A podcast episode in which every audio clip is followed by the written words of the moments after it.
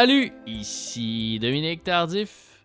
Ah, bienvenue à Deviens-tu ce que t'as voulu? Merci pour vos nombreux, très nombreux commentaires au sujet de ma rencontre avec Stéphane Bureau. C'est de loin le sujet qui a le plus occupé mes conversations au cours des dernières semaines. Vous vous en souviendrez peut-être, Stéphane a répété à quelques reprises au cours de notre entretien que lui, il n'y avait rien à dire. Moi, j'ai pas exactement les mêmes scrupules. C'est donc avec empressement et avec grand plaisir aussi que j'ai accepté l'invitation de Guillaume Pinault, l'humoriste, oui, Guillaume Pinault qui m'a récemment reçu au micro de son balado Pivot avec Pinault.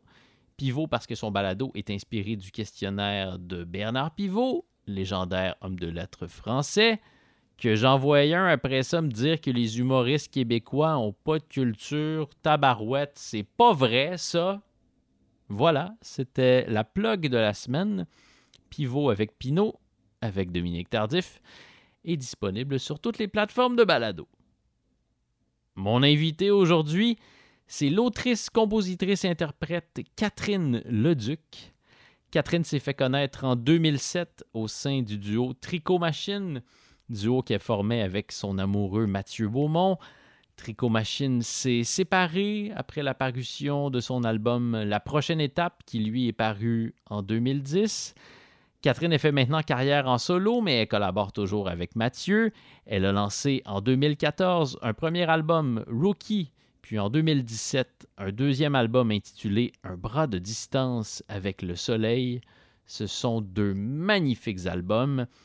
J'aimerais d'ailleurs saluer et remercier Michel Olivier Gass, que j'ai reçu à Deviens-tu ce que tu as voulu il n'y a pas longtemps. C'est lui qui m'a donné envie euh, d'écouter le travail de Catherine Leduc. C'est lui et Marco Gosselin que je vais nommer un peu plus tard dans cet entretien. Mais merci donc à Gas qui m'a donné envie d'écouter les albums de Catherine grâce à un de ses textes qu'on trouve dans son plus récent livre intitulé Histoire analogue. C'était la deuxième plug de cette intro. Je vous propose qu'on se remette un peu de tricot machine dans les oreilles.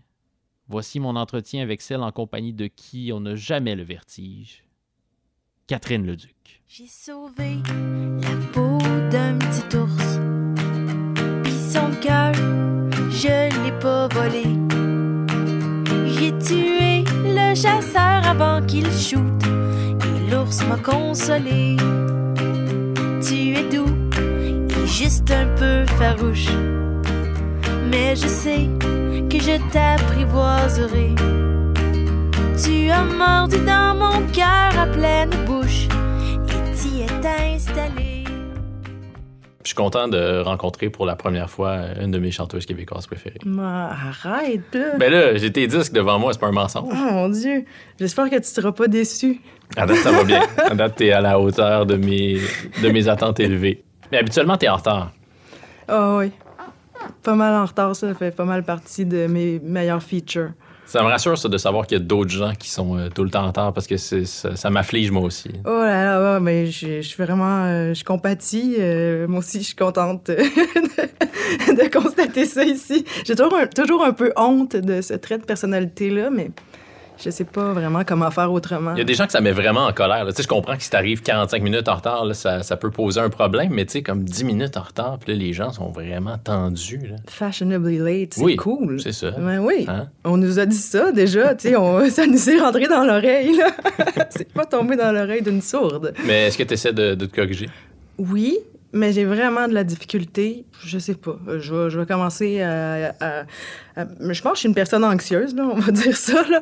Mais je vais commencer à me préparer euh, mentalement et physiquement à partir euh, trois heures d'avance, puis je vais arriver euh, 20 minutes en retard. Là, ça- ça- Mais ça, c'est un des paradoxes des, des personnes anxieuses. là. J'ai l'impression de, de me reconnaître dans ce que tu dis parce que je suis anxieux, mais là, lorsque je suis en retard, ça crée de l'anxiété en moi. là. Je m'en Ah oui. vais faire de la radio à Radio-Canada, puis là, je suis dans le taxi, puis je pars cinq minutes avant le moment où je suis convoqué à Radio-Canada. Pourquoi on se fait ça? Puis là, tu sais, comme dans ma tête, je crie après le chauffeur de taxi parce qu'il va pas assez vite, mais on est dans un bouchon, il peut rien faire, puis c'est pas de sa faute à lui. Mais est-ce qu'il y a. Moi, moi, je sais qu'il y a du perfectionnisme là-dedans, là, de mon côté. Là. C'est ça. là. J'ai, j'ai entendu ça quelque part à un moment donné, puis j'ai fait OK, je peux m'attribuer euh, ce qualificatif-là. là. Je suis, je suis en retard beaucoup par perfectionnisme là, de toutes sortes de façons, là, de, de ma personne, de mon appartement, de, je sais pas, là, comme, je suis jamais assez prête, c'est jamais assez ça, j'ai jamais assez révisé euh, les notes que je voulais réviser, puis à la fin, je suis comme ah, dans le métro en train de regarder des affaires, de scroller des...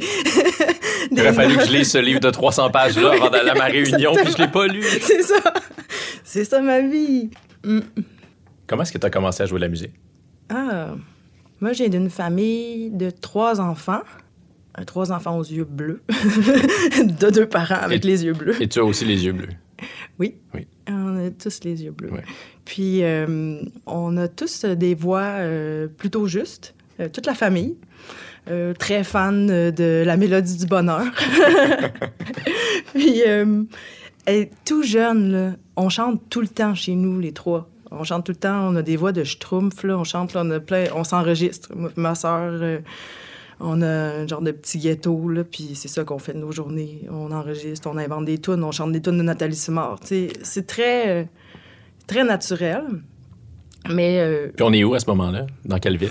ville de Bécancour. Oh, donc à Mauricie. Euh, ouais, ben oui et non, parce que à l'époque c'était Mauricie, centre du Québec, Ah, et maintenant ça s'est séparé, fait que c'est centre du Québec seulement. Et euh, mon village, qui était à l'époque euh, comme reconnu comme un village à part entière, Saint-Angèle-de-Laval a été comme mangé par ville de Bécancour. là. Mais moi, je viens de Saint-Angèle-de-Laval. C'est situé juste en face euh, de Trois-Rivières. Vraiment, là, l'autre côté du pont La Violette, ce pont-là, je l'ai pris deux à quatre fois par jour toute mon adolescence. pour aller à l'école.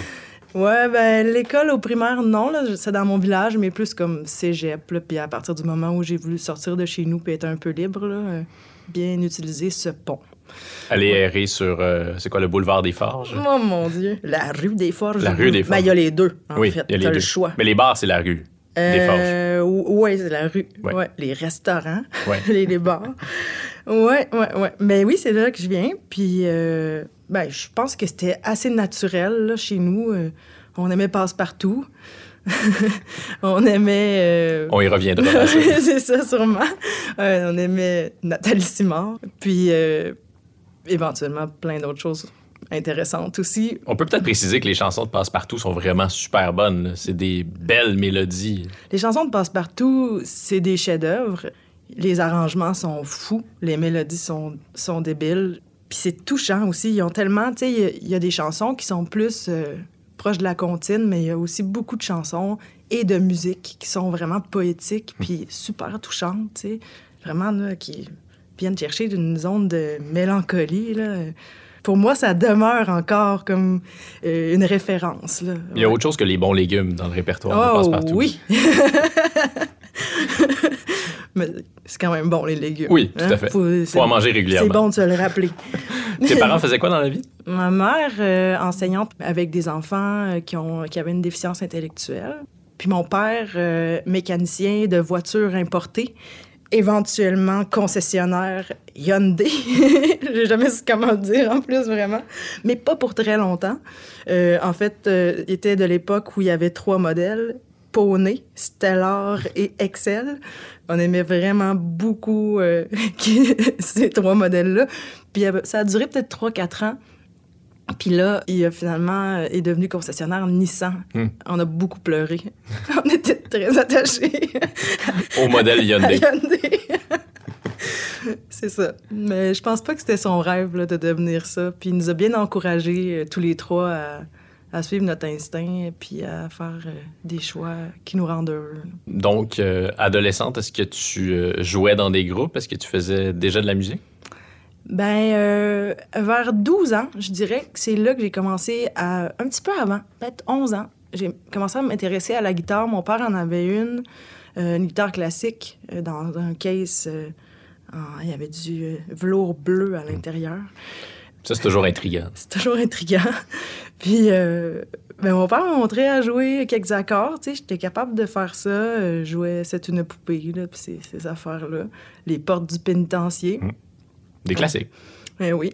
Puis euh, quand j'ai commencé au secondaire, moi, j'étais pas dans une école secondaire où il y avait une option musique. mais il y avait quand même le traditionnel cours de musique en secondaire 1 où j'ai pris euh, l'instrument guitare plutôt que flûte parce que je suis pas une folle, tu sais. C'est un choix assez évident. mais je sais pas, donne-moi le choix. Puis je jouais déjà un peu, fait que j'étais comme une vedette dans ma classe, tu sais. J'étais la seule qui était capable d'enchaîner deux accords, tu sais, à répétition. euh. Jusqu'à... fait que là, on a joué, je sais pas, Les Immortels de Jean-Pierre Ferland, puis trois, quatre autres tunes de même pendant toute l'année. Puis un coup que cette année-là a été passée, j'ai suivi des cours de guitare classique privés à Trois-Rivières. Puis ça, ça a duré peut-être deux ans. Puis après, j'ai fait une dernière année en guitare jazz.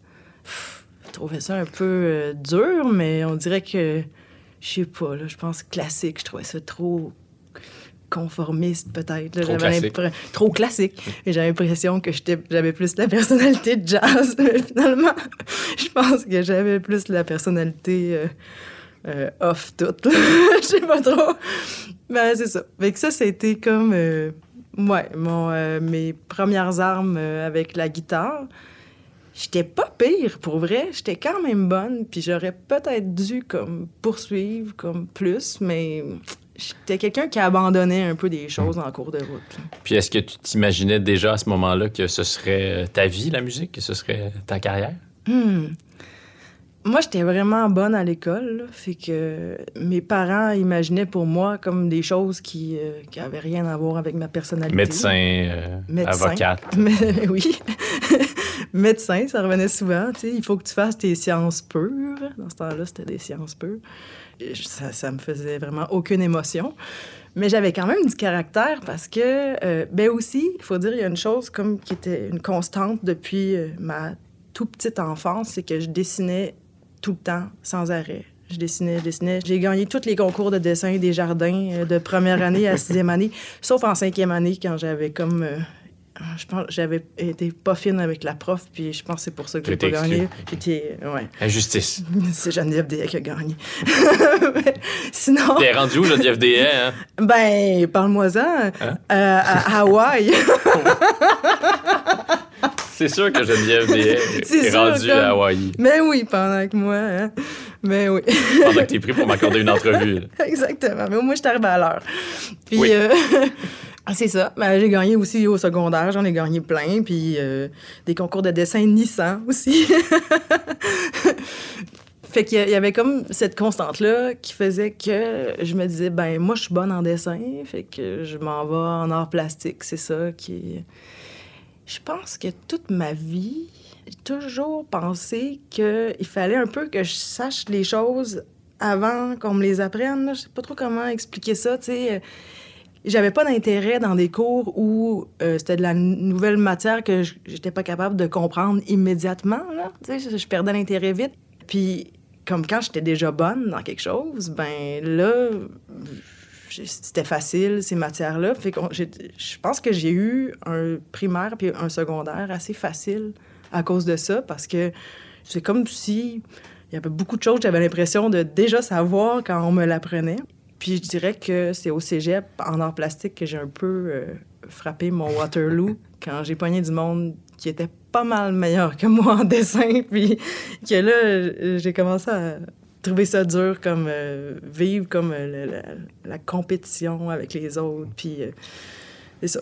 C'est la rencontre avec euh, Mathieu qui va être euh, déterminante dans euh, la place que la musique va prendre dans ta vie?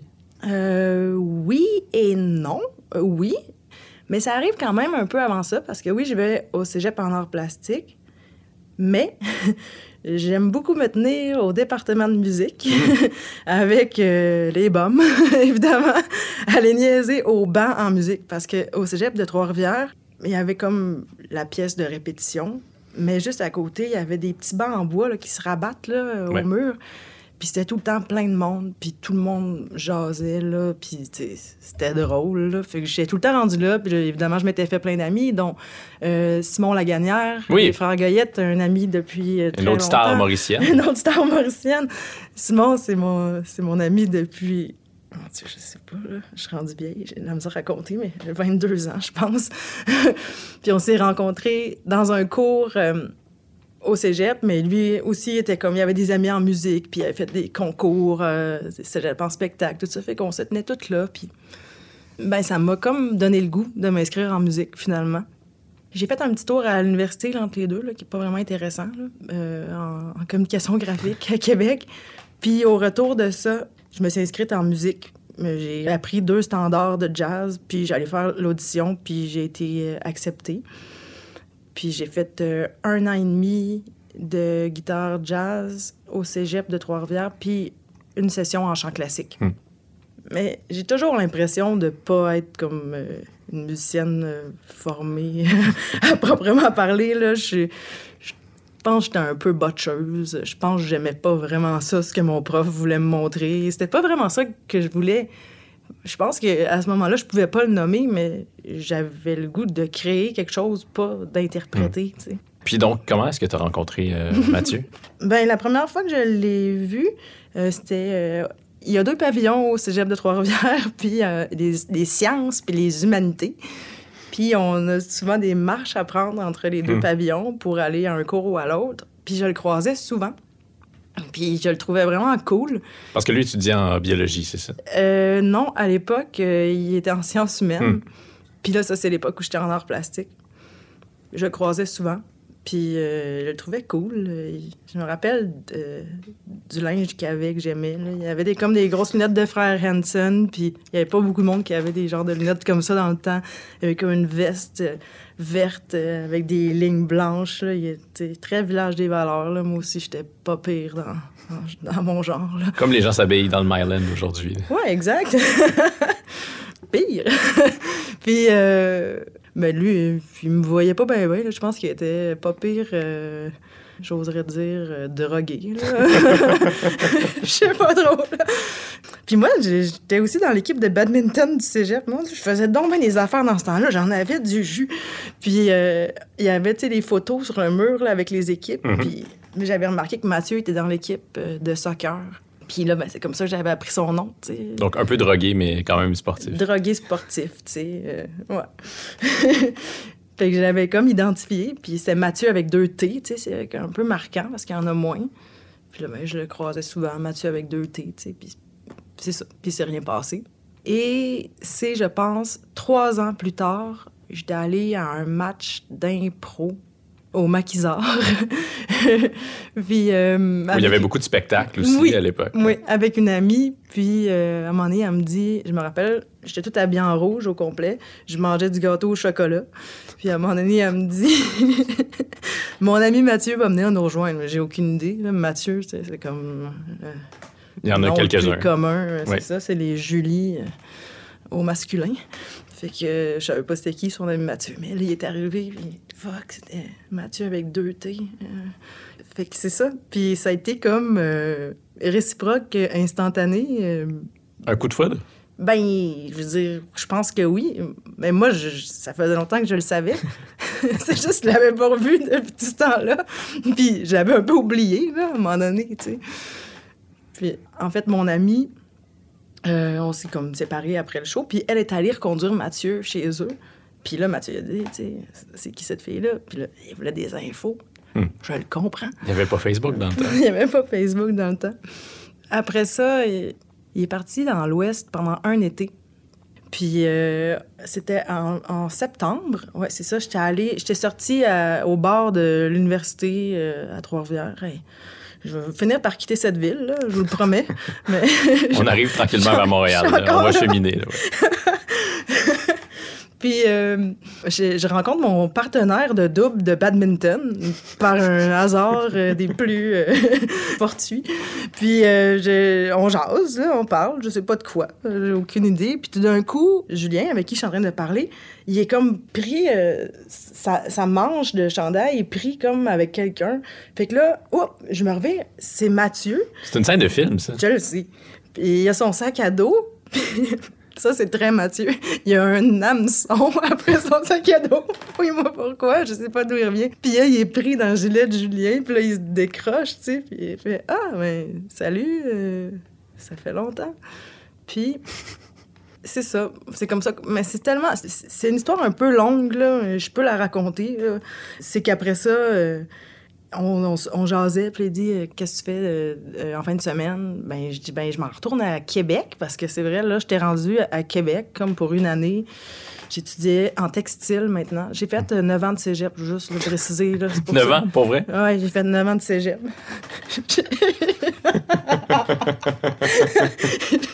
Je Ok. trouve- C'était pas cher.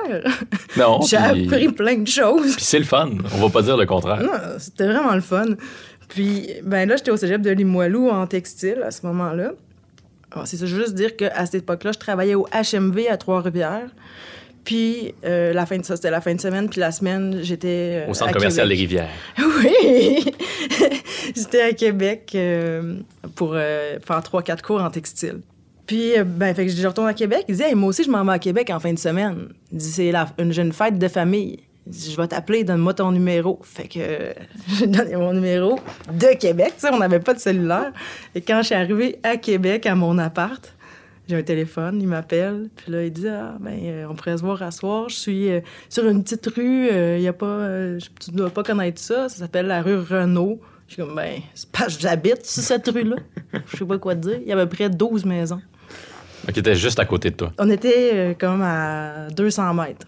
C'est ça. Fait que, ouais, c'est ça. Je pense qu'après ça. Le destin vous criait des choses. là. Un peu. Hum, ouais. Donc, entre ce moment-là, euh, sur la rue Renault, et le moment où Tricot Machine devient votre projet musical, euh, qu'est-ce qui se passe? Comment Tricot Machine naît? Euh, ça, c'est à notre arrivée à Montréal, un an plus tard. OK, là, on est à Montréal. Oh! on a quitté Ouais, Trois-Rivières. t'es arrivé.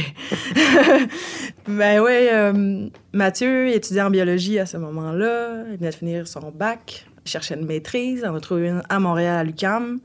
Euh, moi, en textile, j'ai fait euh, des vérifications et je pouvais compléter ma technique à Montréal. Fait que ça y est, on s'en allait, on déménageait à Montréal. Puis ça tombait super bien parce que le frère de Mathieu partait un an en Asie avec sa blonde et il nous laissait son appart pour l'année, tout meublé euh, avec leur chat. Donc, Daniel. Daniel. Fait qu'on on est allé habiter dans leur appart sur Rachel un an. C'est là que ça a commencé officiellement. Euh, au début, euh, on, répétait avec des amis dans un local. On savait pas tout ce qu'on faisait. Mathieu, il me gossait pour que j'écrive des textes. J'étais pas capable. Je savais pas comment faire ça. Euh, J'étais vraiment pas rendue là, tu sais. Puis il me mettait beaucoup de pression, puis ça marchait pas. Puis je savais pas où est-ce qu'on s'en allait avec ça. Fait que tout d'un coup, il dit Hey, mon frère, tu sais, il aime ça écrire. Je vais, je vais lui demander s'il n'y a pas des textes, tu sais. Puis comme de fait, Daniel, en voyage, il écrivait beaucoup. Puis il s'est mis à écrire dans le format plus chanson. Puis nous envoyer comme des textes euh, d'outre-mer. Fait que c'est ça. Ça a commencé comme ça. Puis Mathieu, il mettait en musique les textes de Daniel. C'était pas l'inverse. là. C'était vraiment plutôt euh, des textes libres. Puis Mathieu faisait la musique euh, là-dessus. Fait que, ouais. Je suis curieux de savoir euh, qu'est-ce que ça veut dire concrètement des études en textile? C'était en construction textile, donc euh, apprentissage du tissage et du tricot sur des métiers à tisser et des machines à tricoter communément appelées tricot-machines. Hein? Ça vient pas de... hein, On n'a pas pris ça euh, n'importe où. C'est que j'étais revenue de l'école une bonne journée, puis Mathieu était comme tricot-machine. C'est un bon nom de band, ça. Ça, c'est souvent, ça, ça revient souvent dans notre vie comme telle affaire, c'est un bon nom de band. là. Puis j'ai comme une liste dans mon téléphone de très bons noms de band. Ouais, ou, pas, ou vraiment pas bons, mais qui sont vraiment drôles. là. Puis souvent, ça vient avec l'album. Ah, je sais pas si ça se dit dans un micro. Il y en a qui se disent pas. Là. Ça fait longtemps que je les ai pas consultés. Mais euh, je pourrais t'en dire en rafale. Tricot Machine, c'est un bon nom en tout cas. Correct, c'est un peu métal. Oui. C'est un nom que j'aime puis j'haïs, mais je pense que c'est le même pour tout le monde. Avec, avec podcast, on s'est souvent dit, on trade-tu de nom? Les autres, ils haïssent de leur, puis nous autres, on n'est pas trop sûrs du nôtre. Fait que, non, vous autres, c'est bien meilleur. Non, vous autres, c'est bien meilleur. Mais moi, je prendrais le vôtre n'importe quand. Mais finalement, on l'a pas fait. C'est un peu audacieux. Oui, ça aurait, ça aurait supposé quelques explications dans les médias. Si vous, Enfin! si vous allez voir avec podcast, vous allez voir Tricot Machine. Euh, Est-ce que c'est vrai que vous avez été refusé euh, au Francouverte puis au Festival international de la chanson de Grand Bay? C'est certain que c'est vrai, puis on a aussi été refusés à Petite-Vallée. Comment ça? Il manquait donc bien de vision, ces gens-là. Ah, Je sais pas. oh là là. Ouais. Euh, premier coup dur euh, dans ma vie. Ouais, on a été refusé coup sur coup à tous ces festivals-là. les francs ouvertes, c'était quand même tough, là. Je me rappelle de la lettre manuscrite euh, avec euh, les commentaires à la main, là, puis ils étaient pas tous gentils, là. Ouais, c'était un peu raide.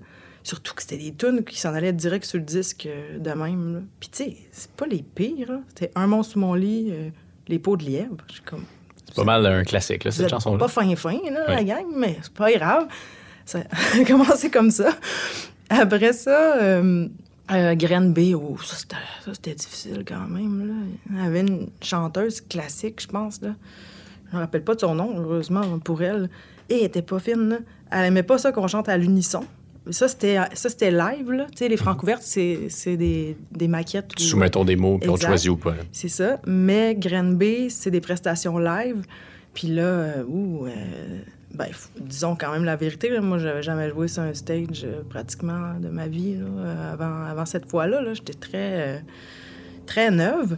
Mais tu sais, on faisait peu d'harmonie, mais c'était un choix. On aimait ça. Là, tu sais, on était capable. C'est juste que euh, s'il y avait quelque chose d'un peu plus. je sais pas. euh, on voyait moins ça. sais, des- En fait, tu sais, il y a beaucoup de choses qu'on peut dire à propos de Tricot Machine qui ont l'air comme un peu niaiseuses aujourd'hui parce qu'on a tellement vu de choses depuis cette époque-là. Mais dans ce temps-là, ça sortait quand même de l'ordinaire, tu sais. Puis des fois, ça me fait comme bizarre, tu sais, de, de trouver ça, mais c'était comme un peu post-Star Academy comme période. Et aussi très scène locale, des affaires cool. Oui, c'est une expression qu'on n'emploie plus, euh, scène locale. Mm-hmm. Je pense que j'imagine qu'il y a bien des gens qui savent pas trop ce que ça veut dire, mais ça désignait la marge d'une certaine manière. Mais en même temps, la musique de Tricot Machine, c'était pas de la musique qui se voulait si marginale que ça. C'était pas du métal, c'était pas du punk. C'était- pas aussi cool que Malajube. Je pense qu'on se l'est fait dire. Mais bref, c'est ça. Fait que, on s'est fait un peu ramasser à Green Bay. Après ça, Petite Vallée, je pense que c'est la cerise sur le Sunday. Ça, c'est le pire, là, pour moi. Parce que. On salue tous ces gens. On salue Alan, là, franchement, là, parce que c'est c'est vraiment Qui est un. le fondateur du festival. Mais oui, mais c'est parce que c'est lui aussi qui nous a dit qu'il nous prenait pas parce qu'on était trop green. OK. Mais par contre, il y avait un volet compositeur, puis il allait prendre Mathieu. Donc la moitié de Tricot Machine. Donc, on se rend compte que ce qui fonctionne pas, tu sais, c'est moi. Pas trop dur de, de déduire ça. ouais. Et j'ai pas trouvé ça bien, bien le fun. J'étais vraiment fâchée. Je voulais pas y aller à ce maudit festival-là. Mais finalement, je suis vraiment comme une guenille. Fait que j'étais la première à y aller. Puis je me suis fait plein d'amis. Puis finalement, c'était quand même le fun. Puis l'année d'après, euh, ça c'est 2006. Fait que l'année d'après, en 2007, euh, les gagnants revenaient. Puis Mathieu avait gagné dans sa catégorie. Mais là, euh, il voulait qu'on vienne avec Tricot Machine, Oui, finalement. parce que Tricot Machine était devenu Tricot Machine. Moi. Trois mois après le lancement, c'était comme le pic de tout. Là. Vous remplissiez des salles partout au Québec. là. Ah oui, ça n'avait pas rapport. Mais tu... ouais, J'aurais dû dire, hey, tu m'en dois une, mais j'étais trop fine. À quel moment c'est devenu euh, un projet euh, sérieux? Est-ce que dès le départ, tu disais euh, on s'en va vers le firmament, vers la gloire avec Tricot Machine ou c'était une sorte de, de passe-temps, un projet de couple un peu amusant? Ouais, c'était vraiment une sorte de passe-temps. Ce qui s'est passé, c'est que avec le frère de Mathieu, on s'est mis à écrire des tunes. Moi, à ce moment-là, j'écrivais rien. Je faisais juste chanter, puis être pas tout le temps euh, à l'aise avec ce rôle-là non plus. J'aurais aimé ça écrire, mais on dirait que j'étais pas rendue là. Je savais pas comment. euh, J'étais bébé, tu sais, aujourd'hui. aujourd'hui, je regarde le monde comme qui ont 20 ans, qui écrivent des tunes 40, puis je me dis, comment, ça, t'étais, t'étais lente de même, toi? C'est fascinant d'écouter euh, un album de Billie Eilish, puis là, je me demande où est-ce qu'elle prend ça, ces réflexions-là, elle? Elle c'est est donc bien sage. Elle en sait des choses. Moi, je veux dire, à 70 ans, je serais pas rendue de même. Pourtant, je considère que je suis pas complètement euh, nounoune, mais tu sais, en tout cas, à 20 ans, moi, j'étais pas là pantoute, là. J'étais vraiment perdue dans ma tête, là. Puis ça m'a pris du temps. Je sais pas, je peux pas regretter euh, tout ce temps perdu, mais tu sais, ça m'est arrivé plus tard. Fait qu'on a enregistré un démo avec des chansons euh, qui étaient composées par Mathieu et écrites par Daniel et chantées par Mathieu et moi. Puis on, en avait fait euh, peut-être une cinquantaine de copies qu'on avait envoyées à des amis, comme ça. Puis ça s'était retrouvé dans les mains d'un des amis à Daniel, qui est aussi ami avec David Brunet. Réalisateur, guitariste, qui a joué avec euh, Daniel Boucher. Daniel Boucher, oui. Faut, hein? Il faut le nommer à chaque entrevue, hein, c'est ça. hein, C'est a- obligatoire de parler de Daniel Boucher au moins une fois parce Bon. que je lui ai volé le titre d'une de ses chansons, donc c'est la moindre des choses. C'est fait Daniel, avec euh, Daniel, puis avec euh, Yann Perrault aussi. Ça fait que. Lui a entendu ça, puis ça l'a marqué. Exact. Pierre-Édouard, l'ami de Daniel, a fait entendre ça à David. Puis euh, David nous a appelés, puis il dit Moi, j'aime vraiment ça, puis j'aurais vraiment le goût de travailler avec vous autres. Je suis rendu comme un moment dans ma vie où j'ai le goût de plus réaliser que faire de la tournée, des début trentaine. Puis il y avait des enfants jeunes. Puis il était vraiment. C'est un gars super sensible, tu sais. Fait que. Il a aimé ça tout de suite, puis il nous a comme accueillis chez eux pour faire ce disque-là. Quel souvenir tu, gardes de la création, de l'enregistrement du, premier album de, Tricot Machine? Euh, ben, c'est vraiment un disque qui a été fait euh, dans un salon.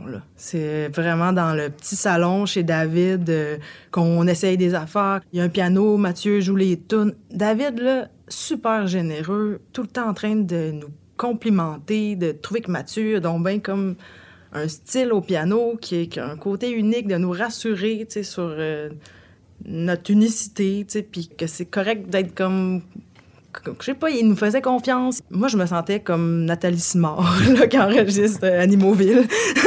Je- C'était mon rêve, tu sais, quand même, de faire ça depuis toujours, tu sais. Je pense, moi, je, je chantais quand il y avait personne chez nous. euh, je jouais Lisa Loeb euh, seule, puis je chantais vraiment fort, là, tu sais.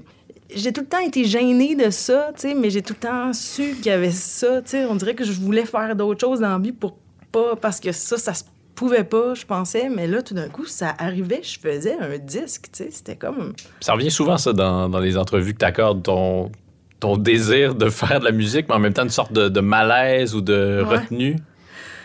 Euh, ben, je pense que j'ai pas très confiance en moi, là. On, on va dire ça comme ça. Je regarde les autres, puis je me dis, eux autres, tu sais, c'est des vrais. Tu sais, je sais pas, eux autres, euh, c'est des vrais chanteurs. Euh, Quand le monde me dit que je suis une chanteuse, je suis comme, mais je suis pas sûre, pour vrai, que je suis une chanteuse. Je suis vraiment pas sûre. Je doute beaucoup, tu sais. Tu as fait des disques, en tout cas. trop. Je les ai sur la table ici devant moi. Tu sais, quand je fais des shows, je doute souvent, là, dans ma tête, là, il se passe toutes sortes d'affaires. Je- Pendant le show? Ben oui, je me- un commentateur euh, interne, là, comme, pas sa note, sa note, pas bonne. ok, là, je suis vraiment rough avec moi, là. Puis en même temps, j'ai pas l'air de ça, je le sais. bon, peut-être que je le sais pas aussi, puis j'ai vraiment l'air de ça. Mais, fait quand on a fait ce disque-là, ouais, c'était pur, pour vrai. C'est un moment de pureté. On fait ça, c'est spontané, on sait pas ce qu'on fait.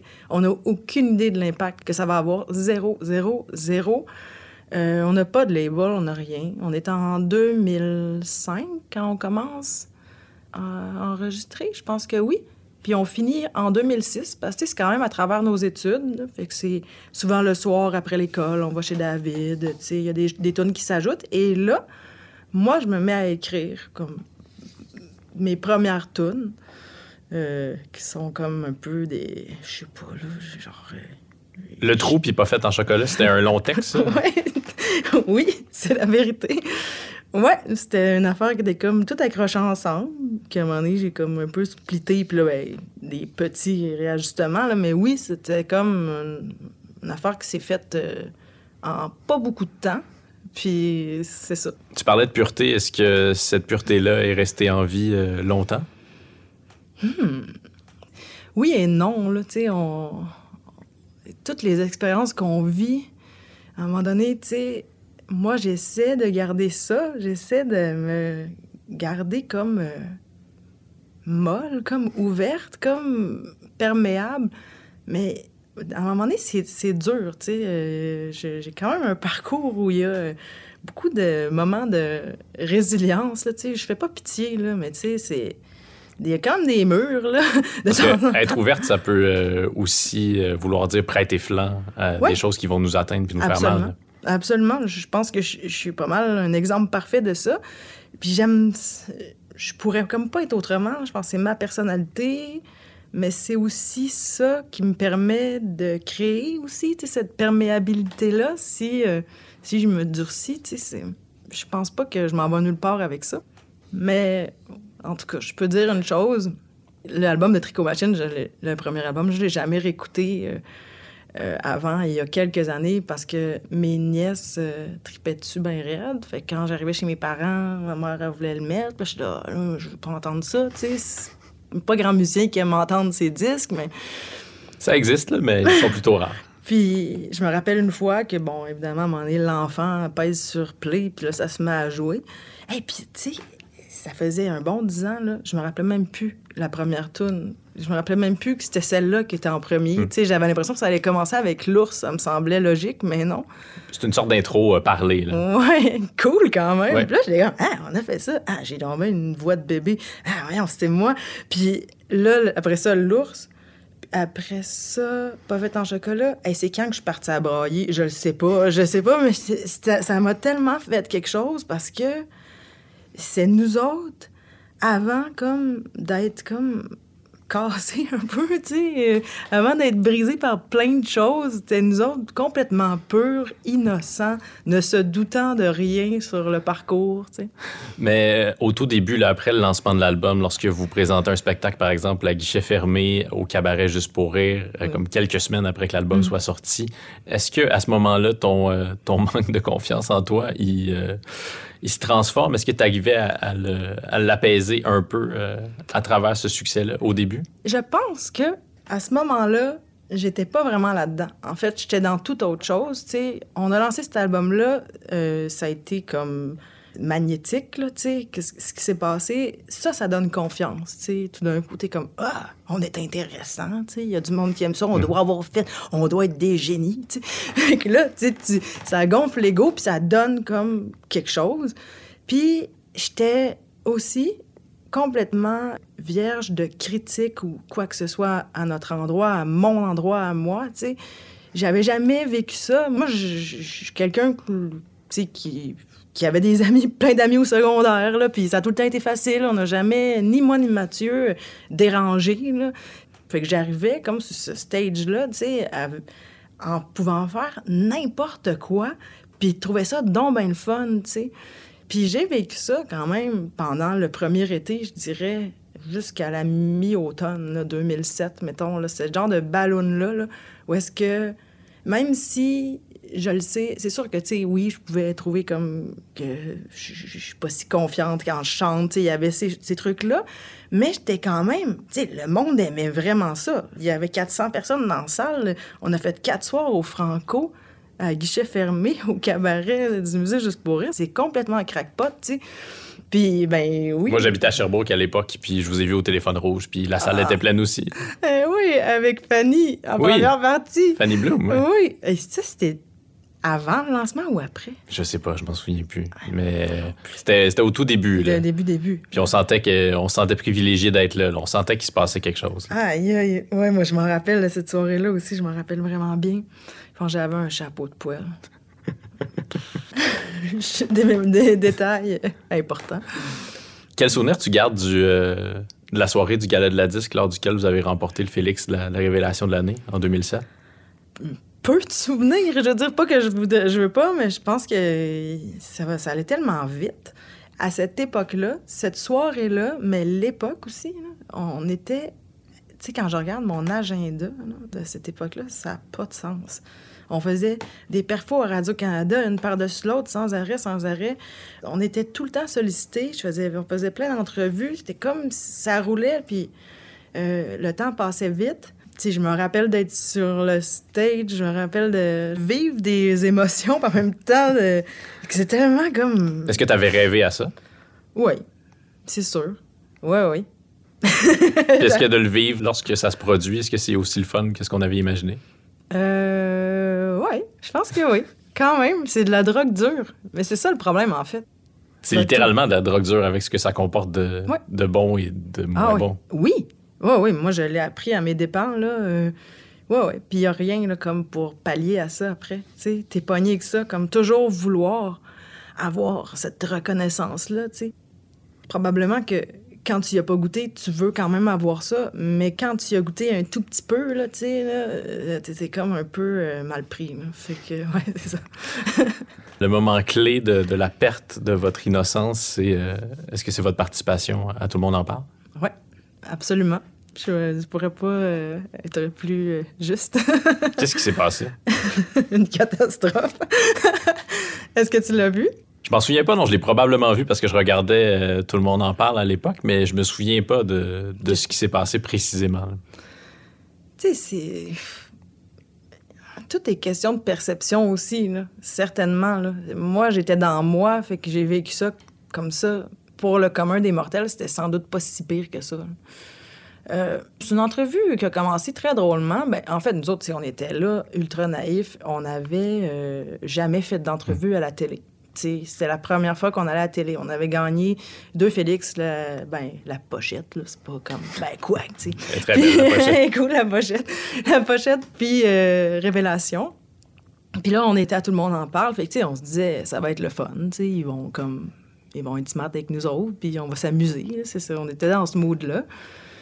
Première question, ça va dans une zone un peu étrange. Ils nous demandent qu'est-ce que ça nous fait de savoir qu'il y a tant de personnes, je me rappelle pas du nombre, qui nous haïssent comme sur une page de hate euh, sur Facebook. C'était le début de, de ce genre de page-là. Exact.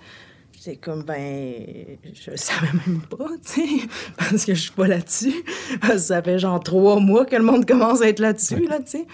Euh, on savait pas trop quoi répondre, tu sais, mais ça a comme un peu euh, mal parti, tu sais. Déjà, on voyait qu'il y avait un angle un peu, tu sais, qui allait comme... euh, Un drôle d'angle pour un groupe que, que personne connaît ou, du moins le Québec apprend à connaître. exact, tu sais. Mais tu sais, on avait déjà vendu, je dirais, quasiment 30 000 albums. Non, ok, peut-être d'accord. C'est beaucoup. en fait.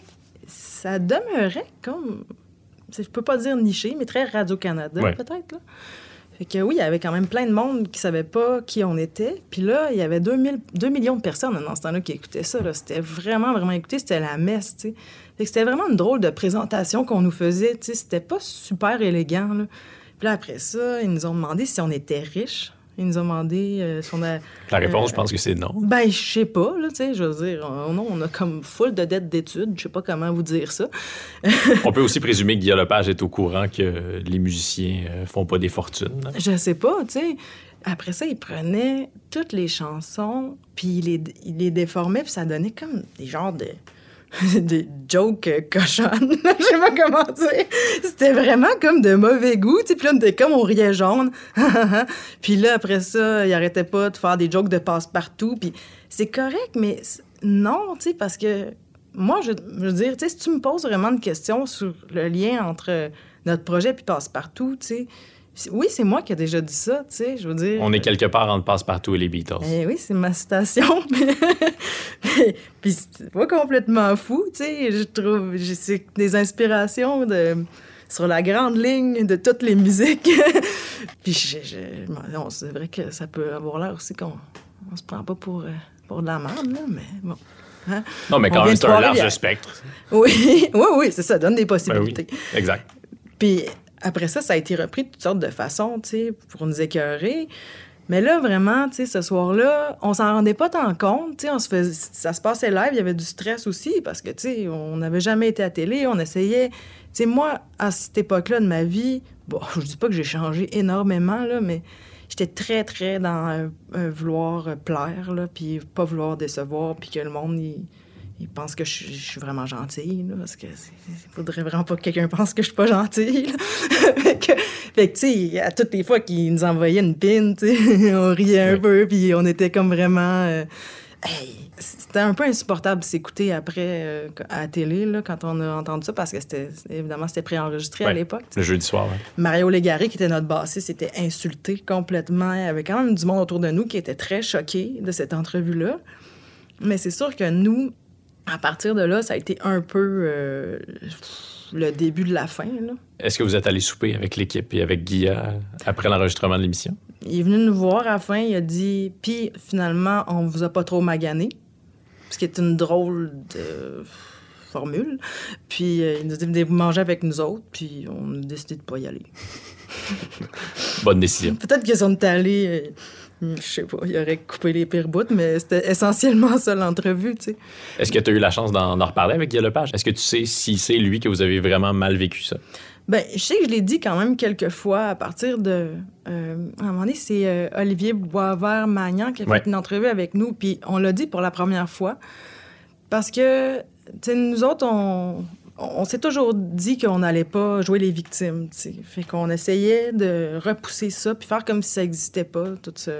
Des trucs de bully, là. là. Fait qu'on... Parce que c'est devenu un cliché auquel on associe Tricot Machine Ouais. encore aujourd'hui, puis c'est triste, mais lorsqu'on nomme Tricot Machine, c'est pour désigner ah, ce, ce groupe avec la fille qui chante comme un enfant, puis Ouais. c'est un peu de la musique enfantine, etc. Tout ça qui, qui se vérifie pas. J'ai réécouté l'album, ça faisait longtemps que je l'avais pas écouté, puis euh, c'est pas tout ça qui m'est venu à l'esprit lorsque je l'ai entendu. Ah, mais tant mieux. Mais oui, c'est ça. Puis non, j'en ai jamais reparlé avec lui. Euh, mais je l'ai dit mm, depuis comme les dernières années, là, parce qu'à un moment donné, je me suis dit que c'était comme important que ça soit dit. Faut dire une chose. Au moment de notre entrevue, tu sais, l'intimidation, là, c'était pas un concept euh, nommé au Québec, là, encore. Peu de temps avant, il y avait Nelly Arcan qui passait euh, à Tout le monde en Oui, parle. puis elle a vécu quelque chose qu'on qu'on pourrait sans doute qualifier de, de pire. Ouais. Encore, à tout le monde en parle. Ouais. En tout cas, on n'est pas obligé de, de les quantifier, là, mais elle a vécu un moment très, très douloureux. Ben moi, tu sais, j'ai lu comme ce qu'elle a écrit par rapport Ouais. à ça après. Puis, tu sais, évidemment que c'est peut-être pas au même niveau, mais on est des humains, on s'expose, on va là comme en pensant que les gens sont bienveillants, puis finalement, c'est pas le cas, puis on reste marqué de ça, tu sais. Tout le monde n'arrive pas là avec la même euh, force mentale, Ouais. la même santé mentale, les mêmes... euh, Moi, ça ça m'a joué dans la tête énormément, là, tu sais. Puis là, c'est là que, tu sais, pour moi, ça devient comme... Là, je, je me remets en question sur tout à partir de là, précisément. là. Même si je devine que la suite de la tournée, les gens qui étaient dans vos salles étaient heureux de vous voir puis étaient des, des fans de Tricot Machine. Oui, c'est sûr que là, on est encore dans le pic, mais ça me joue dans la tête quand même. Puis j'ai peur tout le temps qu'il y ait moins de monde. Tu sais, ça part pas. Puis aussi, ben, c'est comme si hmm, j'aime moins le projet. Sais, je sais pas. Tu sais, je me bats un peu avec moi-même. là. Je- 2008, là, ça commence, tu sais. Puis je suis fatiguée, tu sais, parce que... Vous avez fait 250 spectacles Ah. lors de la première tournée? Ouf, je- ouais, je suis pas mal sûre que ça doit ressembler à ça. C'est beaucoup. Ah, c'est énorme, là. Les deux premières années, puis tu c'était pas des shows payants, là, tu sais. Parce que la plupart avaient été bookés, genre, au lendemain du lancement, là. C'était tous des shows pas payants qu'on faisait en Volvo Station Wagon avec euh, nos deux amis qui nous aidaient à faire comme les projections, la merch, euh, le son, les éclairages, tu sais. On était comme deux, puis on, était quatre, puis on se splittait à 800 pièces là, puis on, on allait partout, là. Fait que, ouais. On s'est brûlé quand même pas mal, tu sais. Puis moi, ben, après ça, euh, euh, T'étais dans quel état d'esprit euh, à la fin de cette longue tournée-là? ben, j'étais fatiguée. On a sorti trois albums en trois ans, finalement. Fait que moi, où est-ce que j'ai vraiment cassé, là, c'est avant la sortie du deuxième album en 2010. Janvier 2010, là. J'étais pas très, très bien dans ma tête, mais j'avais jamais vécu ça, fait que je savais pas ce que j'avais. Je pensais que j'avais une maladie euh, grave. Je pensais que j'étais... J'avais mal partout, euh, j'avais comme des fourmis dans les bras, je dormais pas bien, comme je me sentais comme euh, les jambes paralysées la nuit, une sorte de symptômes weird, là, tu sais? Puisque c'était une dépression? C'était de l'anxiété au coton. J'étais ultra anxieuse, peut-être un peu de dépression, mais je me sentais pas dépressive, juste... Je pense que j'étais pas capable de voir venir la sortie de l'album, puis d'être confrontée à ce qui allait être dit. C'était trop. Est-ce que tu arrivais à parler de ça avec Mathieu? Parce que c'est quand même un contexte particulier aussi que de vivre ça avec, avec son amoureux. Ouais. Euh, pas tout de suite. Mathieu, lui, est bien différent de moi, là, très proactif, euh, une énergie euh, comme pff, de feu, là, jamais, il a jamais besoin de break, euh, il est tout le temps prêt. c'est- c'est- Je l'ai jamais Ouais. rencontré, mais il m'a l'air, c'est ça, à la fois énergique et très relax en même temps. Ouais, c'est ça. Il a, il a l'air comme super pas stressé, là, vraiment cool, là, mais il, est un peu stressé pas mal, je vais te le dire. Mais ça, mais ça va vite, là. Il enligne les affaires. Lui, la, to-do list, ça y va par là. puis s'il était pas là, je pense que je ferais un album aux 35 ans. C'est sûr. Moi, je suis vraiment la lenteur incarnée. mais qu'on est ben, on est super différents. Mais lui, tu sais, il était comme, OK, on enchaîne, tu sais, un autre disque. Euh, Ça, c'était peut-être en 2009, là, juste après qu'on ait fait l'album de Noël.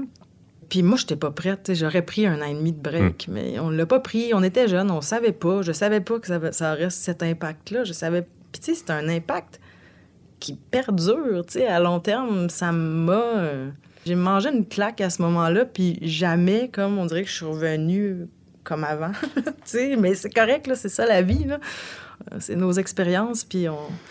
ça nous définit. hein. Dans la chanson J'ai des allumettes sur Hmm. le, le deuxième album ou le troisième album de Tricot Machine, la prochaine étape, le, le dernier album de Tricot Machine. Est-ce que c'est à Mathieu que tu parles? Ouais, je pense que oui. Quand le silence se fera entendre une bonne fois pour C'est toutes, clairement à lui que je parle. je serai là tout. pour te défendre coûte que coûte. C'est le fun qu'on parle de cette tune là parce que si je l'avais pas écoutée comme je sais pas pourquoi là, tu sais, il y a genre six mois, je sais pas pourquoi je suis tombée là-dessus puis j'ai écouté ça puis j'en revenais pas. Mais je m- je me rappellerais plus d'aucune parole sinon, je pense. C'est une fille qui est dans la tempête, là, quand même, qui parle dans cette chanson-là. Ouais, c'est comme Qui voit venir le pire. Ouais, je pense que oui. C'était super inspirant quand même cet album-là, euh, Daniel. Il est arrivé avec la tune la, pro- la prochaine étape. Puis moi, ça m'a comme ouvert euh, plein de portes. Là, tu sais. On dirait que c'était ça. Il nommait comme quelque chose, puis j'étais capable de d'ouvrir, comme d'ouvrir ça, puis d'aller dans, plein de directions. J'ai là, j'ai commencé à comprendre comme un peu comment écrire ou à plus m'appliquer, même si c'était bien instinctif encore, puis c'était super spontané. Mais ouais, c'est comme une belle phase. Il y a une chanson qui m'amuse beaucoup euh, sur cet album-là, même si elle n'est pas euh, en soi amusante, c'est 30 ans hier. Ah ouais? Parce que ben, c'est une chanson dans laquelle vous racontez que vous venez d'avoir 30 ans. On a eu 30 ans hier depuis Le temps nous presse. C'est comme un moment épiphanique là, où j'ai eu 30 ans puis je comprends toute la vie. on était tellement vieux. Mais en même temps, vous- on comprend dans, dans cette chanson-là que vous sentez le poids des années se déposer euh, sur vos épaules. Mais est-ce que c'était peut-être davantage le poids de la dernière tournée puis de ce que vous aviez vécu avec le groupe? Peut-être. Moi, je dois dire, comme. Je pense que j'avais peur de vieillir beaucoup. Je pense que là, maintenant que je suis rendue vieille, pour vrai, T'as quel âge maintenant? lundi, j'aurai 42 ans. Ouais, Bonne fête. merci. Puis. euh, Quand, quand le balado va être diffusé, tu vas avoir eu 42 ans depuis quelques semaines. Parfait, super. Donc, on est dans le futur présentement. Ouais, T'as yes, 42 ans déjà. 42 ans. Ouais. Et voilà. Tu vois, c'est pas super que ça. C'est pas super. Mais en fait, c'est beaucoup moins pire depuis une couple d'années. Je pense que début trentaine, j'imaginais beaucoup le pire, tu sais. J'imaginais beaucoup, c'est ça, tomber malade, tu sais, puis des, des choses comme de perdre comme ma jeunesse, le perdre la jeunesse par la maladie, par je sais pas quoi, tu sais, ça, me- ça, ça me jouait dans la tête. Est-ce que c'est présent autour de toi? Est-ce qu'il y a des gens qui sont proches de toi qui ont vécu ça ou c'est vraiment strictement dans ton cerveau que ça se passe? Non, il pas, il y a pas vraiment ça Hmm. euh, autour de moi. Puis je pense qu'il a fallu que je passe à travers une trentaine où il y a eu beaucoup d'anxiété, beaucoup de maladies inventées qui sont jamais arrivées dans ma tête pour que je fasse comme OK, là, tu sais, c'est correct, tu sais. Je veux dire, s'il y a quelque chose de grave qui arrive, tu t'en occuperas quand ça arrivera. Arrête d'imaginer ça tout le temps. Mais des fois, je regrette un peu, comme même dans ma vingtaine, d'avoir euh, beaucoup comme eu peur.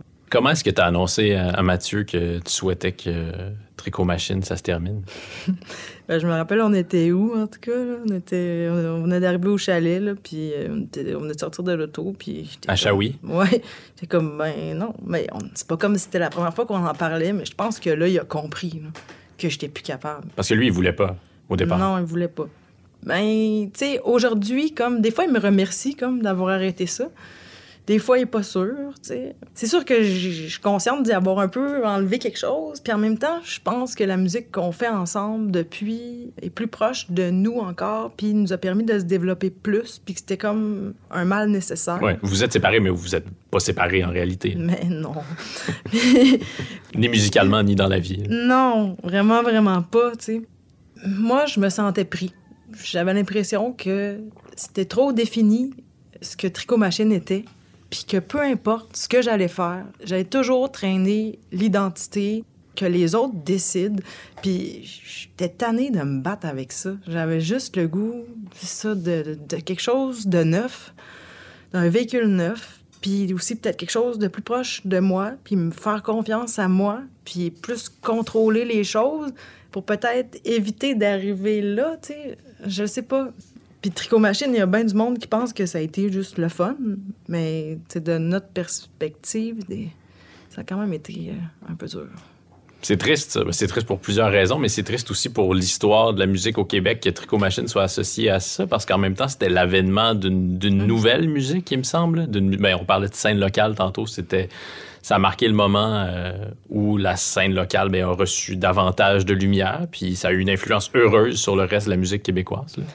Ben, j'ose espérer que oui. C'est sûr que moi, je suis souvent comme. euh, C'est pas, pas que j'ai honte, j'ai pas honte, mais j'ai peur des fois que quand quelqu'un m'en parle, qu'il va me dire après qu'il aime pas ça parce que les gens sont très, très. euh, comme. Je sais pas qu'est-ce qu'ils pensent, mais souvent le monde va me, va me parler de tricot machine, va dire Ah, mais moi, j'aimais vraiment pas ça. Ouais, mais comme, t'es bizarre de me dire ça en pleine face, là, tu sais. C'était mon groupe. c'est quand même mon groupe, là. Je veux dire, je comprends qu'il y avait un aura comme spécial autour de ça. Mais c'est un peu rough quand même que tu me dises ça en pleine face, là. Puis l'as-tu vraiment écouté comme pour dire ça, tu sais, parce que oui, peut-être que c'est pas à ton goût, mais je pense que c'est, des chansons de qualité quand même, tu sais. Je pense que je peux dire ça objectivement, là. Moi, je dirais ça, en tout cas. Ouais. Tout à fait. Je veux dire, après, ça plaît pas à tout le monde. Puis je trouve qu'aujourd'hui, on a beaucoup gagné en maturité dans notre industrie.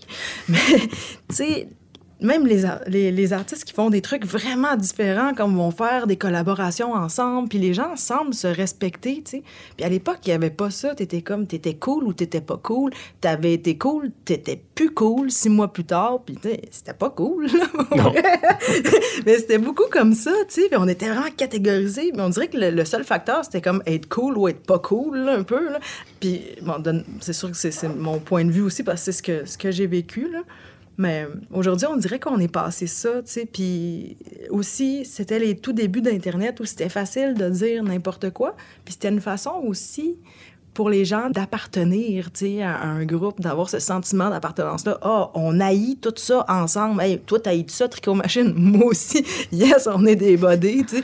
Il y avait, y avait un peu ça, tu sais. Bon, c'était pas juste nous, là, mais on dirait y Il avait semble un qu'il y a des meilleurs moyens de fraterniser que ça, quand même. ben, on- je trouve quand même qu'on a progressé, puis qu'aujourd'hui, c'est plus comme ça. Je pense que c'est beaucoup mieux. Tu as lancé ton premier album euh, sous ton propre nom. J'allais dire ton premier album solo, mais c'est peut-être pas la, la bonne manière de décrire la chose parce que tu l'as créé en grande partie avec Mathieu puis avec d'autres gens. Euh, donc, euh, Rookie en Rookie. 2014. Dans la chanson titre, tu chantes Raide et mal dans cette position dans laquelle nous figions lentement. Nous avions tout juste à peine 30 ans, encore 30 ans. Tu vois? C'était déjà la fin du commencement. Nous manquions de souplesse et de style. Est-ce que tu racontes un peu l'histoire de Tricot Machine là-dedans? Peut-être un peu. Puis aussi, comme je te dis, mon espèce de peur de, de vieillir, vraiment de perdre la jeunesse, là, je pense. C'est très présent. là. C'est ça, il y a ça là-dedans. Ouais, Ça revient aussi dans la chanson euh, Pee-Wee 2B. ouais. Au jeu du plus fin, tu gagneras toutes les manches, tu cours toujours dans le bon sens, tu n'es pas de taille, ton coach le sait anyway. De l'or en bas sur le marché, tu traverses le terrain entraîné par la foule et quand tu crées des vagues, elle répond par la houle, simplement égale à toi-même, tu n'as peur de personne. Là, est-ce que tu décris là-dedans la personne que tu aimerais être? Ouais, là, je Les gens que tu jalouses? Oui, c'est ça. Là, j'ai décrit, ça, c'est comme un, un focus de mon écriture, là. Parler de, ouais, ceux pour qui ça marche, tu sais, puis ça a l'air comme facile, puis j'ai l'impression que moi, je suis tout le temps un peu en train de me battre, là, tu sais. Puis je- Parce que c'est mon problème, c'est moi qui provoque ça, tu sais, je sais pas, mais ouais, mon complexe d'infériorité, mon sentiment d'imposteur. Je suis terrible. c'est un psy hein, qu'il faut que j'aille voir.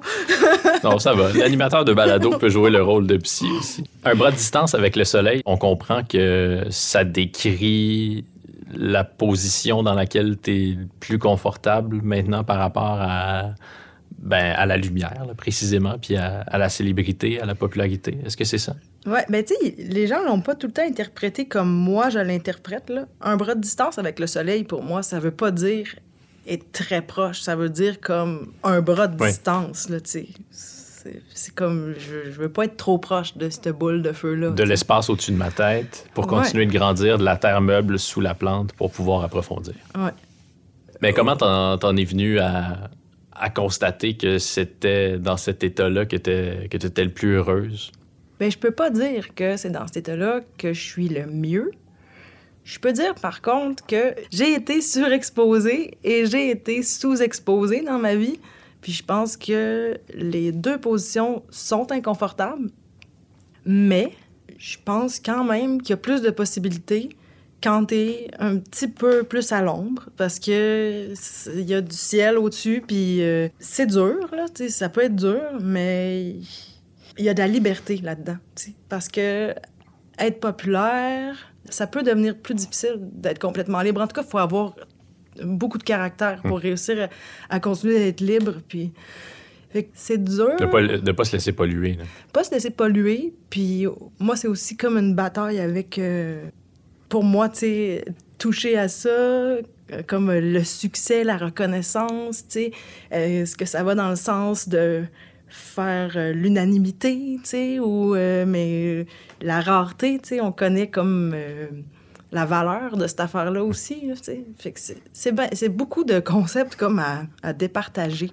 À ce moment-là, je me sentais plus à l'ombre que dans la lumière. Puis que je sais, en fait, c'est que je peux envier beaucoup de monde qui sont dans la lumière, mais après, me demander vraiment si concrètement, j'aimerais ça, être là, tu sais. Oui, j'aimerais ça pour certains aspects, mais pour d'autres, pas tant, sais. Fait que c'est le prix à payer. Et c'est pas tout le monde qui paye le même prix, hein, mais on veut tout le temps quelque chose d'autre, on veut... On n'est jamais content. hein. Tes albums ont été bien accueillis par la critique. Mm. Est-ce que tu aurais aimé qu'ils connaissent davantage de succès populaire? Ouais, oui. ben, populaire. C'est une chose euh, bien relative. Ouais.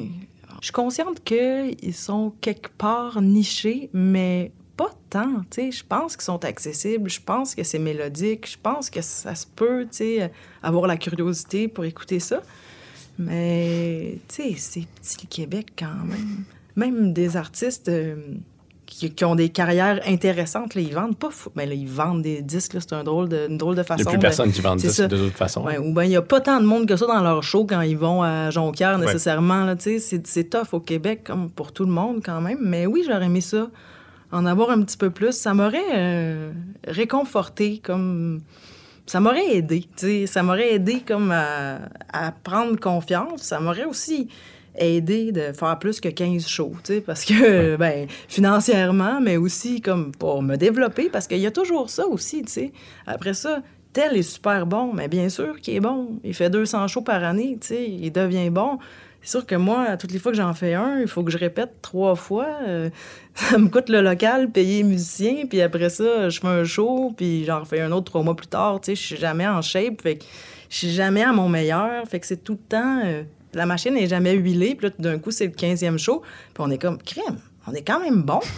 Ben oui. ça fait 21 mois que l'album est sorti, puis c'était le dernier. Mais c'était ça, là. Mais faut pas que je sois cynique, mais j'ai trouvé ça quand même dur, ouais. En 2013, euh, lors du forum sur la chanson québécoise, Oh organisé par le Conseil des arts et des lettres du Québec, La grande trappe s'est ouverte. c'est pas ce que j'allais dire. Tu as fait un cri du cœur euh, Ah. au sujet de la précarité financière de, de bien des musiciens. Tu as dit on a 10 500 pièces par année pour vivre à deux. Comment on fait pour survivre avec ça pendant les périodes de création? Si on réussit, c'est qu'un de nous deux a un emploi en biologie. Le deuxième job, c'est le secret le mieux gardé du milieu de la chanson. Est-ce que je devine que c'est encore vrai? Ah, c'est une bonne quote, ça. Oui. Euh, oui. T'as le sens de la, de la formule choc. Ouais, quand même. Euh, ben oui, c'est encore vrai. Oui, c'est vrai. Puis. euh, Est-ce qu'il y a des gens qui pensent à des solutions pour régler cette chose-là? Je le sais pas. Je sais vraiment pas. Puis là, post-pandémie, il y a toutes sortes de nouveaux problèmes aussi qui arrivent. Tout le monde a eu la chance de créer pendant la pandémie parce que les spectacles étaient à l'arrêt. On se retrouve tous à vouloir de l'argent en même temps pour produire des albums. Ça va bloquer, puis on va perdre de la rareté. C'est ça qui est triste. Ce qui, ce qui va être dilué, ce qui va partir en premier, ben c'est ce qui est le moins fort, puis c'est dommage. C'est pas parce que c'est ce qui vend le moins euh, que c'est ce qui est le moins intéressant, puis on a besoin de tout le spectre, là. Je trouve ça bien triste. On va essayer de résister, tu sais. Est-ce que ça devient plus difficile ou plus facile avec les années de résister? Ah, plus difficile. Ouais.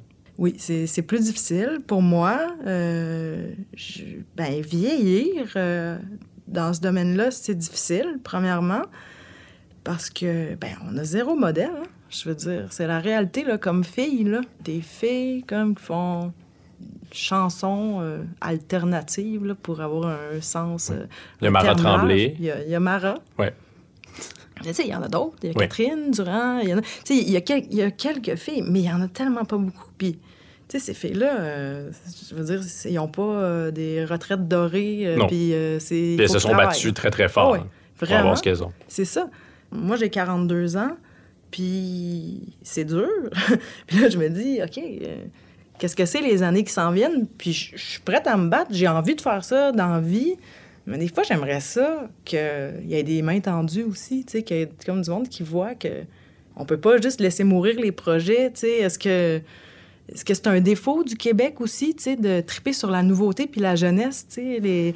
tout le temps c'est nouveau, on le prend, on le brûle, on y fait faire comme 360 Ouais. fois le tour du Québec. puis- C'est vrai que ce que tu as raconté tantôt, là, la première tournée de Tricot Machine, c'est une histoire que bien des artistes ont vécue. voilà. Puis Et vivent Ça- encore. Oui, c'est ça. Et puis, ils s'en sont peut-être sortis de manière heureuse par la suite, mais ce moment-là a été difficile. Puis, on dirait qu'il n'y a pas de manière d'épargner ces gens-là, ou du moins, il n'y a personne qui est en position d'autorité pour les prévenir que c'est ça qui, qui leur pend au bout du nez. là. Non, absolument. Puis c'est beaucoup euh, tout ou rien. C'est comme t'as rien ou t'as tout. Puis les, des deux bords, c'est inconfortable, c'est difficile, tu sais, pour des raisons vraiment différentes. Mais tu sais, je veux dire, il y en a plein, tu sais, actuellement aussi.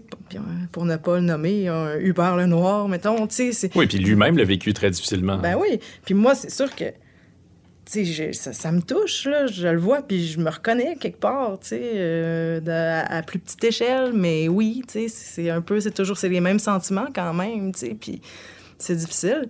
Mais moi, oui, j'en ai vu plein, puis j'ai mis des gens en garde aussi quand ça leur arrivait, là. Tu sais, je me rappelle les sœurs boulées, je disais, faites attention, tu sais, c'est- drainant tout ça, puis on se donne, puis on donne beaucoup, on donne de l'énergie, on, on veut être aimé, puis à un moment donné, tu sais, il faut, faut, faut penser à soi aussi, là. Puis sur le long terme, comment on va résister à ça? Oui, c'est ça, pour que la carrière dure davantage que deux ans. là. Ouais.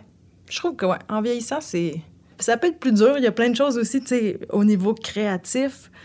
On a comme un sac, là, de, de, de- de tout ce qu'on va faire dans notre vie. Au début, quand t'as 25 ans, tu piges là-dedans, puis tout est, tout est le fun. Puis à un moment donné, oups, il y a moins d'affaires. Comme j'ai fait beaucoup de choses euh, déjà, je veux me. Je sais pas que je veux me renouveler, mais je veux dire, j'aime ça faire des choses différentes de fois en fois. J'aime ça, l'expérience. J'aime ça essayer des affaires. Mais ça devient plus difficile. On a nos limites aussi, tu sais, comme, comme créateur. Fait que... Puis on écrit des choses, on va réécrire des choses qu'on puise dans la même source. On essaie de, prendre des angles différents, mais tu sais, tout devient avec un peu plus de calcul. C'est surprenant comme parcours. C'est le fun. T'es ami avec euh, quelqu'un qui, euh, qui me fascine beaucoup. Je parle de Julien Minot. Ah, oui.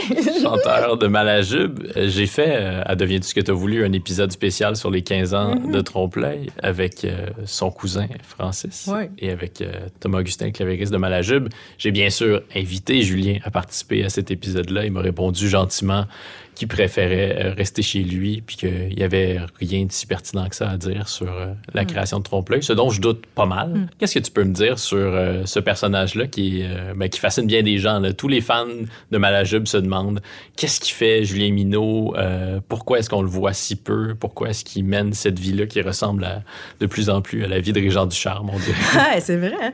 J'avais jamais fait le parallèle, mais j'avoue. T'as enregistré donc euh, Ouais. une partie de, de ton deuxième album chez lui à Ouais. Saint-Ursule, c'est ça? Ouais. Ben, euh, hey, ça fait longtemps que je l'ai pas vu, Julien, puisque pandémie, euh, Mhm. puisque tout ça, là. On s'était parlé un peu au téléphone l'année passée. puis, euh, Julien, c'est vraiment quelqu'un de super smart. Je sais pas, il est- Oui, moi, toutes les fois que je lui ai écrit, il était vraiment très, très généreux puis très gentil et amusant. là. Donc, euh, c'est ça. C'est pas, un- pas sauvage. là. Non, il est vraiment gentil, il me fait vraiment rire. euh, c'est vraiment des bonnes personnes. euh, lui et sa blonde, on, on les aime beaucoup. euh, mais je pense qu'ils aiment ça, vivre comme, je sais pas, dans, dans leur, euh, dans leur monde. Julien, il fait full de musique, là, tu sais. Il travaille avec Oui. plein de monde, plein de groupes, et les gens viennent chez eux, mais Il a réalisé plusieurs albums au cours des dernières années. Ouais. ouais. Je sais pas, je pense que c'est ça, euh, son, son trip, puis euh, ben, je le respecte. Tu sais, je comprends, nous autres aussi, on a un peu eu cette affaire-là de vouloir euh, aller un peu dans le bois, là, puis pas trop voir de monde. Peut-être que c'est... puis tu sais, je veux dire, je spécule, là, je le sais pas, mais peut-être c'est aussi une réaction à, à avoir eu beaucoup, euh, beaucoup d'attention. Oui, puis- ben, c'est notamment pour ça que je t'en parle, parce que je suis, je suis curieux, là, mais aussi parce que lui a un rapport à la lumière qui a été, euh, c'est ça, assez, euh, assez douloureux, d'après ce que j'en comprends. là. Ben, je présume. Tu sais, c'est pas des choses de quoi on, on parle nécessairement, mais, mais je peux vraiment penser ça, tu sais. Quand on fait de la musique, on contrôle bien des choses, mais on contrôle pas la façon que ça va être reçu, euh, tout ce qui va se passer ensuite, ce qu'on va dire, comment on va comme être en entrevue, paraître, se demander après ça si on a bien fait telle ou telle chose. Ça joue beaucoup dans la tête. Je pense que contrôle au début faire ça, puis même, il y a des choses qu'on contrôle pas à, l'intérieur de ça, puis des fois, c'est mieux encore. Mais tu sais, pour des gens qui sont comme perfectionnistes, un peu contrôlants, tu sais, je pense qu'après, laisser aller ça, puis tout ce milieu-là, ça, ça peut être difficile. C'est dur, c'est dur. Je- Moi, je trouve ça dur, puis je me dis qu'il a dû trouver ça dur. Son génie, il tient à quoi, euh, celui de Julien Minot? Est-ce que tu saurais me l'expliquer? Ah, je sais pas. On peut-tu expliquer ça, euh, du génie? Ça s'explique-tu? Ben, je sais pas, mais il est vraiment passionné, puis il est vraiment euh, super euh, allumé, habile. Il y, a, il y a plein de bonnes idées. J'ai comme un bon souvenir quand on a fait les voix ensemble, à quel point on s'entendait bien, puis c'était vraiment facile comme de décider qu'est-ce qui était bon puis qu'est-ce qui était pas bon. Puis ça, t'as pas ça avec tout le monde, là. Mais c'était vraiment facile. C'est comme, non, ça, celle-là, euh, celle-là pas correct, ça est correct. Ça allait super vite, puis ça y allait, là. Mais euh, je sais pas, je sais pas, mais il est- clairement, euh, il est génial. Puis ça doit être parce que c'est quelqu'un de vraiment sensible. Je vois pas vraiment d'autres. Tu y crois à cette chose-là qu'un bon artiste est un artiste euh, forcément sensible? Ouais. Pour moi, en tout cas, ma définition, puis ce qui me plaît aussi, comme ce que je pense que nécessairement, ça doit passer par là. Je trouve qu'il y a plein de monde qui font des choses intéressantes. Mettons, je fais comme, waouh, hey, il est capable d'écrire une tune, euh, c'est sais, euh, mais il faut qu'il y ait cette dimension-là où ça te touche, pour que c'est ça qui reste, puis c'est ça qui, te fait vivre quelque chose. Sinon, un show de musique, c'est un show de musique. Des fois, c'est plate des longs bouts, mais quand, quand t'es touché, quand tu te rends pas compte que le temps passe, oui, c'est important, la sensibilité, c'est sûr. À quoi tu rêves, Catherine? Ben, je veux dire, au fond de moi, je rêve toujours un peu euh, d'un petit peu de reconnaissance. Je sais pas. C'est terrible que je dise ça, mais c'est vrai. tu sais. Je rêve que, je sais pas, là, que j'ai 70 ans, puis qu'à un moment donné, comme des vieux critiques euh, sortent ça, euh, sortent deux, trois albums que j'ai faits, fassent comme, hey, vous en étiez pas rendu compte qu'elle était là, elle, tout ce temps-là? Je sais pas. Des, ouais, je rêve à des affaires de même. Je pense que je me pense bonne, peut-être. Non, euh, j'ai- à la fois pas confiance en moi, puis je donne aussi beaucoup, puis j'en écoute de la musique. Je suis critique, je suis critique par rapport à ce que je fais. Je me dis, ouais, j'aimerais ça avoir une petite place des fois, tu euh, une petite place. J'aimerais ça, des fois. C'est une belle phrase. bon, je suis pas là Je suis pour, sûr que euh, ça habite euh, bien des gens. Probable, ouais. Je pense que oui. Je pense que c'est un, un- quand même un combat, tu sais. euh. J'ai jamais eu, eu ça comme de la manière que je le voulais, comme qui... Puis probablement que personne l'a jamais comme, comme il veut. C'est- Ça revient un peu à ce que je disais, tu sais. On contrôle pas grand-chose, tu sais, après qu'on ait lancé un disque. Il faut être fait fort, tu sais, pour, euh, pour juste comme être calme là-dedans, puis... c'est ça. Le- écrire quelque chose avec tes tripes, donner tout là-dedans, tu sais, être... être dur avec toi, puis après ça, tu sais, ouh, le moment que tu libères ça, là, Oui. mon Dieu, pas facile. On revient à ce qu'on disait tantôt, la, la qualité de la sensibilité que, que ça demande pour être un, un bon créateur, ben, elle est forcément vulnérabilisante. là. Oui, ah, absolument, tu sais, totalement. Oui. On s'expose, euh, on est euh, on est, on est vulnérable, puis après ça, c'est ça, on est vraiment des bonnes cibles, tu sais. Ouais, je me bats un peu avec, avec moi-même à ce compte-là, mais faut que j'en vienne à l'évidence. Je suis pas vraiment capable de faire autrement. Tu sais, je, je suis ça, fait que je vais dealer avec ça. Est-ce que ça va aller de mieux en mieux d'album en album? Je suis pas sûre à date, c'est pas vraiment ça qui s'est passé. Mais j'apprends quand même, j'apprends à, mieux voir comme euh, c'est quoi aussi euh, l'anxiété, comment elle se manifeste à chaque lancement d'album, comment je peux éviter que ça soit trop envahissant, puis comment je peux faire que ça soit un peu plus fun, là, même si, tu sais, quand je fais un disque, j'ai pas peur, tu sais. J'écris des tunes, euh, on fait des arrangements, on est full libre, on a des histoires d'amour avec nos chansons, tu sais. Je comme, aïe, je pense que c'est bon, ça, tu sais. J'ai confiance en plein de choses. C'est quand je lance, là, j'ai vraiment peur, comme... Euh, je voudrais que, ça soit apprécié. Je voudrais qu'on, je voudrais qu'il y ait du monde qui puisse euh, s'identifier à ça. Je voudrais que ça, que ça ait un impact, tu sais. Puis là, je verse comme complètement l'autre côté, tu sais. Fait que je suis deux affaires, là, complètement différentes. Un peu quand, comme quand je fais une entrevue, puis je dis un paquet de folies, ou dans un show, comme je, parle beaucoup entre les tunes, puis je dis comme beaucoup d'affaires regrettables. puis ça va quand je le fais, c'est quand je reviens chez nous le soir, je suis comme, t'as dit ça, t'as fait ça, tu. Je suis comme très spontanée. Puis après, euh, je suis stressée. Deviens-tu ce que tu as voulu? Oh! Et eh, mon Dieu! Mais c'est comme quelque chose qu'on peut réactualiser chaque jour, hein, ça. Mhm. C'est pas fini. C'est vraiment pas fini. Premièrement, je suis pas juste ce que j'ai fait. non. Ça, c'est quand même un apprentissage qui est difficile à, accomplir, là, de se convaincre de ça, que je ne suis pas ce que je produis, ce que je crée. Je, suis une personne euh, valable et valide c'est quelque chose C'est quelque chose qui me représente, par contre. Ça, ces albums-là, c'est l'accès le, plus privilégié comme à ce que je suis. Mes peurs, tout est là-dedans. Puis aussi, ma sensibilité, puis mes... C'est beaucoup de ce que je suis, mais moi aussi, je suis une personne euh, sociable, qui a bien réussi ses amitiés, qui a bien réussi euh, ses amours. Euh, je pas, je fais pas pitié, franchement. Combien d'années avec Mathieu, donc, maintenant? Mon Dieu, Seigneur. Pile, là, ça fait, ça fait 19 ans qu'on est ensemble. Ouais, je sais. C'est fou. C'est vraiment fou. Ça, c'est une belle réussite. Ben oui, mais tu sais, c'est pas. Il y, a des histoires qui durent 5 ans, puis c'est super, puis c'était parfait comme ça, tu sais. Puis nous autres, on fait pas exprès pour faire durer ça, là. C'était de la merde. jamais je croirais qu'on se le dirait pas, mais. Euh, hey, tu sais, ça va faire bientôt plus de temps qu'on est ensemble. On va passer plus de temps ensemble hum. que séparés, tu sais, dans quelques années. C'est sûr que c'est quelqu'un de vraiment important. On a grandi ensemble, on a vécu des expériences ensemble qui nous ont transformés. C'est une richesse, c'est fou. On est deux petites bébites comme qui vivent comme qui, qui, vivent bien ensemble. Quand on n'est pas ensemble pendant une période vraiment pas longue, on s'ennuie, on est vraiment bébé. Mais euh, fait que ça, j'ai réussi ça. Puis euh, aussi des amitiés importantes. Euh, puis cette, je pense que je suis quelqu'un de rassembleur, puis j'ai joué ce rôle-là beaucoup dans ma vie.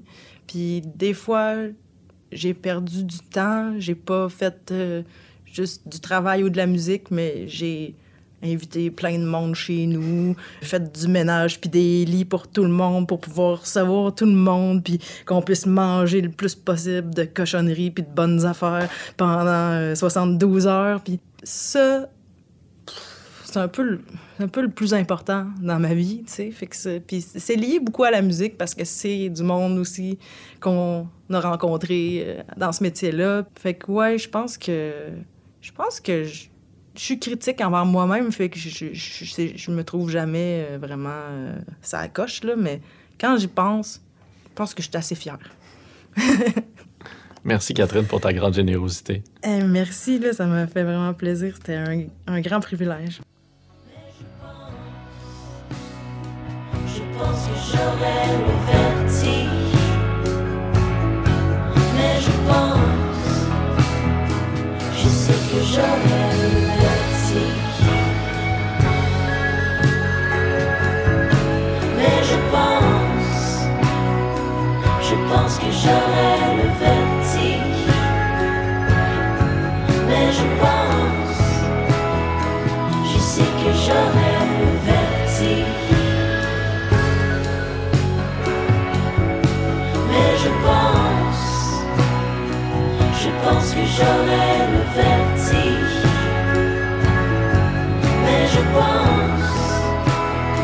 je sais que.